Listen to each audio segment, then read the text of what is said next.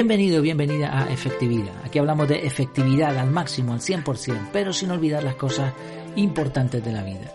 Y una de esas cosas importantes es darle vueltas al coco, a la cabeza, intentar ver más allá de las simples apariencias, intentar ir al trasfondo, al fondo de la cuestión.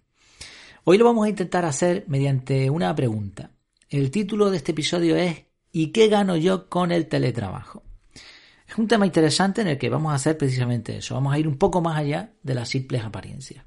Pero antes simplemente déjame que te recuerde que en efectividad.es tienes el curso de productividad personal CAR. Un curso que te ayudará a volcar lo que tienes en tu cerebro a todas esas tareas pendientes, a todo eso que tienes ahí anotado, por decirlo así, virtualmente ahí, pasarlo a un sistema. Un sistema sencillo, eficaz, con un método que a partir de ahí te va a permitir poder lograr todos tus objetivos, mantener tus ideas y tus acciones en orden.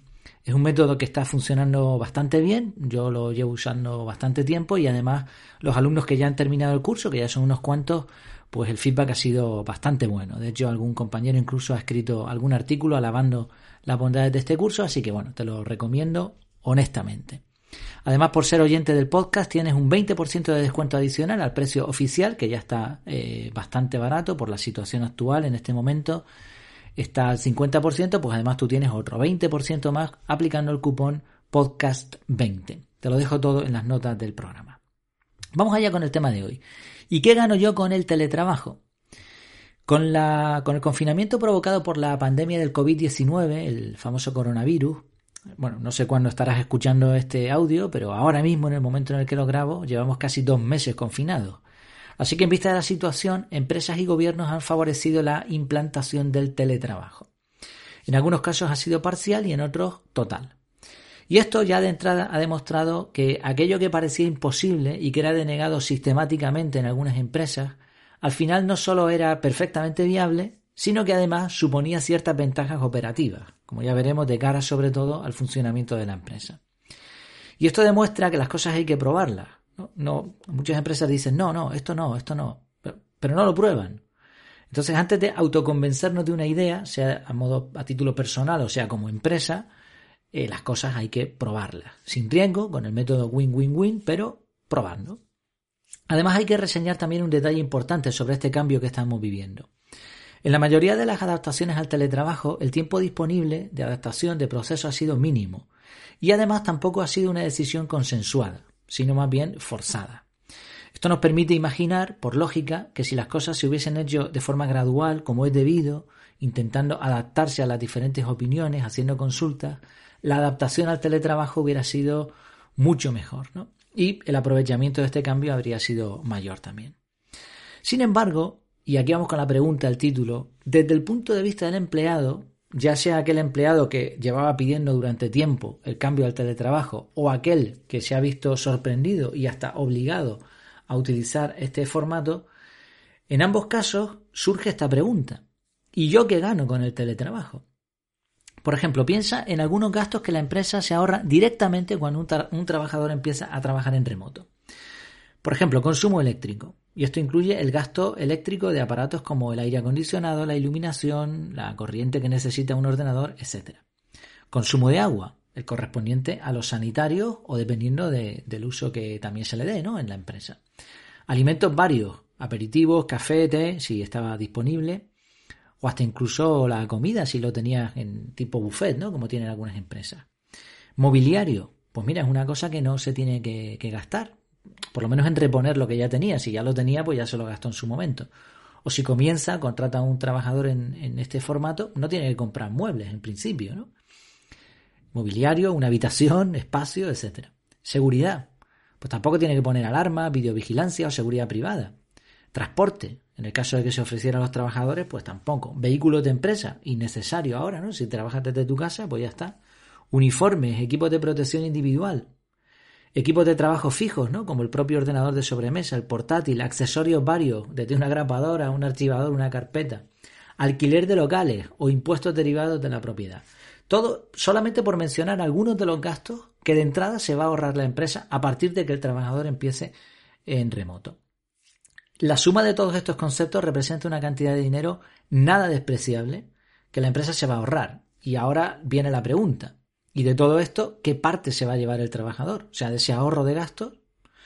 Claro, evidentemente esta pregunta no tiene validez si el contrato ya tenía en cuenta el modo teletrabajo. Evidentemente. Se habría pactado en su momento y se supone que las condiciones serían mejores. Aunque en el trasfondo del contrato también, ¿no? implícito, lleva también esto. O sea, no es lo mismo que te contratan en una empresa donde tú tienes que estar presencialmente en una oficina o en un sitio que te contraten en remoto. Las condiciones deberían incluir ciertas ventajas, más allá del propio teletrabajo, como vamos a ver después.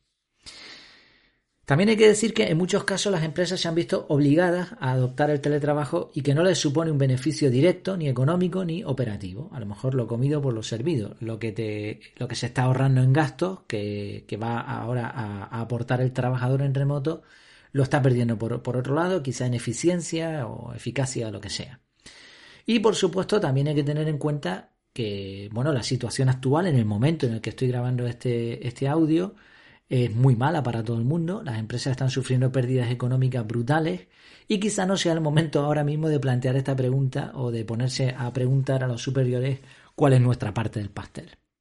Sin embargo, aún en estos momentos y sobre todo en un futuro y también en un pasado, pero eso no nos sirve de nada, la pregunta sí tiene cabida.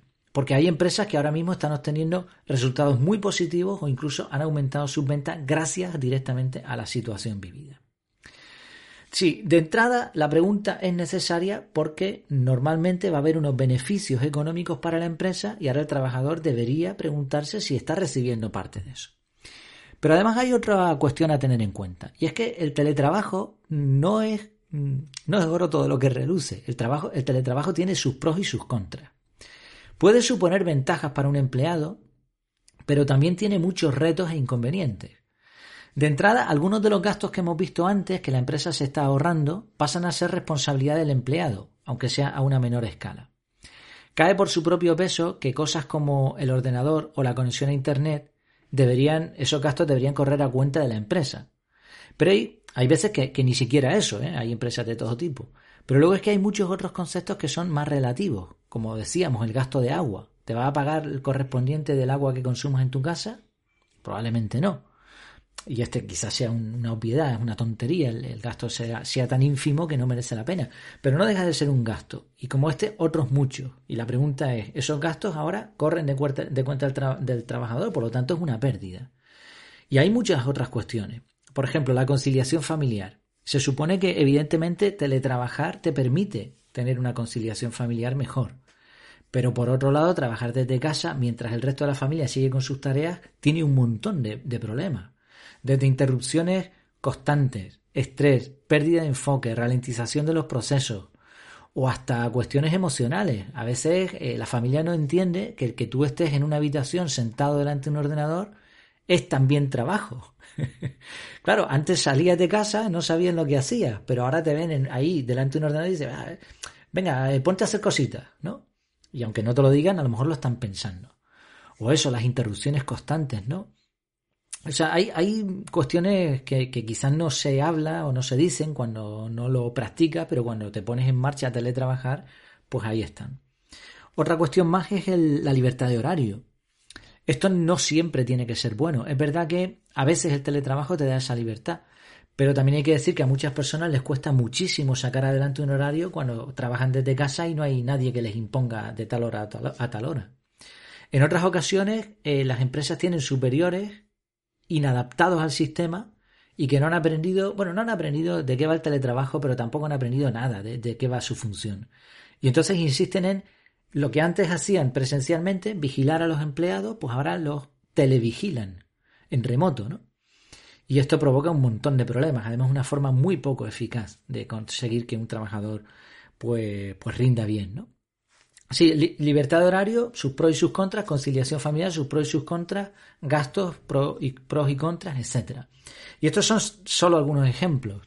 La realidad, por no extenderme mucho más, es que mm, por lo que he podido ver y por lo que yo mismo también estoy viendo, ¿no? Pues yo ahora mismo también estoy trabajando, ahora mismo desde casa, para mí, para lo que es la web, ¿no? Estoy dedicando un montón de horas a esto. Eh, no es, ya digo, no es oro todo lo que reluce. Quizá algunos se pensaban que el teletrabajo era una panacea, que se iban a tomar margaritas y cócteles en, en Bermudas o en bikini a la playa mientras cerraban contratos millonarios desde el portátil y esto no es así.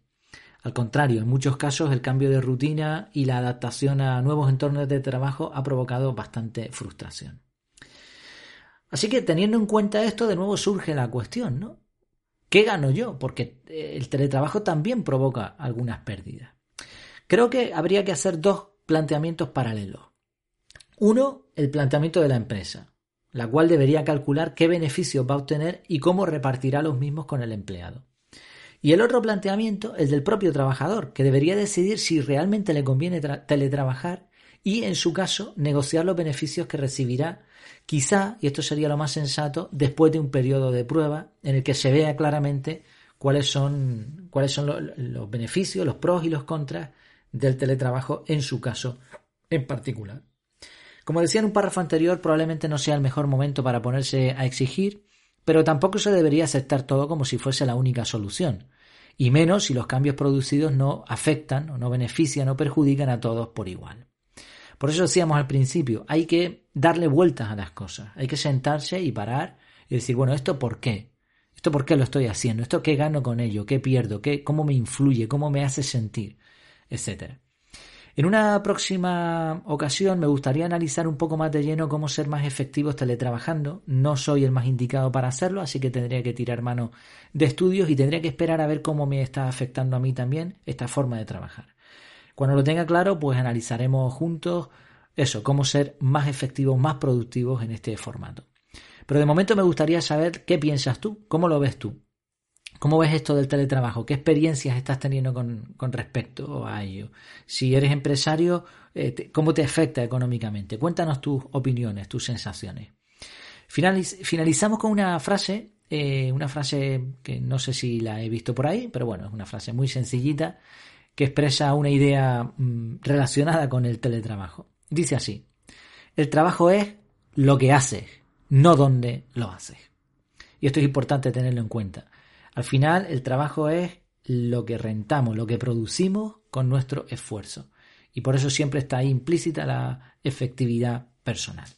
No importa tanto dónde se hace, sino lo que consigues hacer al fin y al cabo. Pues espero que te haya gustado este audio, este nuevo episodio de Efectividad. Como siempre te pido que compartas. Si lo haces mediante redes sociales o de forma digital, fantástico, me ayudas un montón. Pero si lo haces simplemente hablando de este formato o de este canal, pues te lo agradezco también un montón. Recuerda que la idea es que más personas puedan ser más efectivas y que dar produce felicidad y además que en la unión está la fuerza. Ya sabes que en efectividad.es en mi casa tienes un montón más de contenido sobre efectividad personal, sobre desarrollo personal y toda esta temática. Y nada, mientras tanto me despido. Mientras nos vemos de nuevo, que lo pases muy bien.